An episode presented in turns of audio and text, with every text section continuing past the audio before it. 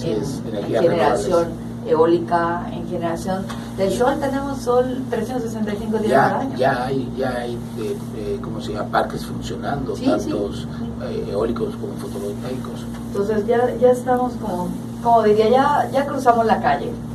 Solo que tenemos que mantenernos en la acera de enfrente no, y no regresar. Y, hay que darle certidumbre a los que a, estas inversiones que algunas de ellas tienen algunos problemas para continuar y hay que darles esa certidumbre. Claro, definitivamente necesita, o sea, no podemos de pronto llenarnos de parques solares o llenarnos de parques eólicos, sino tenemos que tener un programa, una planeación como mencionabas y la certidumbre de la para que puede a estos inversionistas que, que, vienen a traer estos recursos que no que no que no encuentren problemas que pues que a la vez no son reales no eh, digo, creo que es claro y nadie puede decir que, no tenemos una situación, de, de es una situación injusta con las tarifas eléctricas.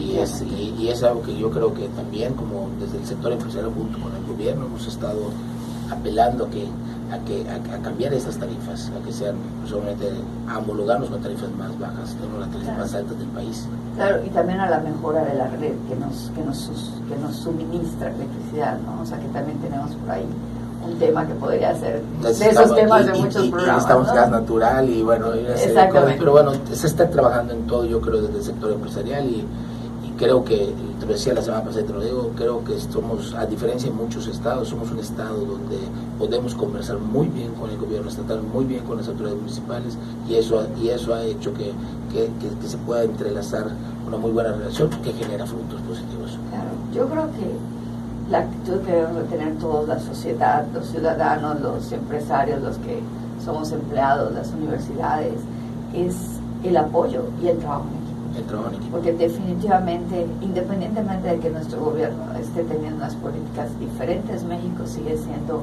nuestro México y Yucatán debe seguir avanzando. Totalmente de acuerdo. Y es nuestra responsabilidad que siga siendo Yucatán la excepción a la regla. Dicen que somos la excepción a la regla en su sureste. Yo creo que somos la excepción a la regla en el, país.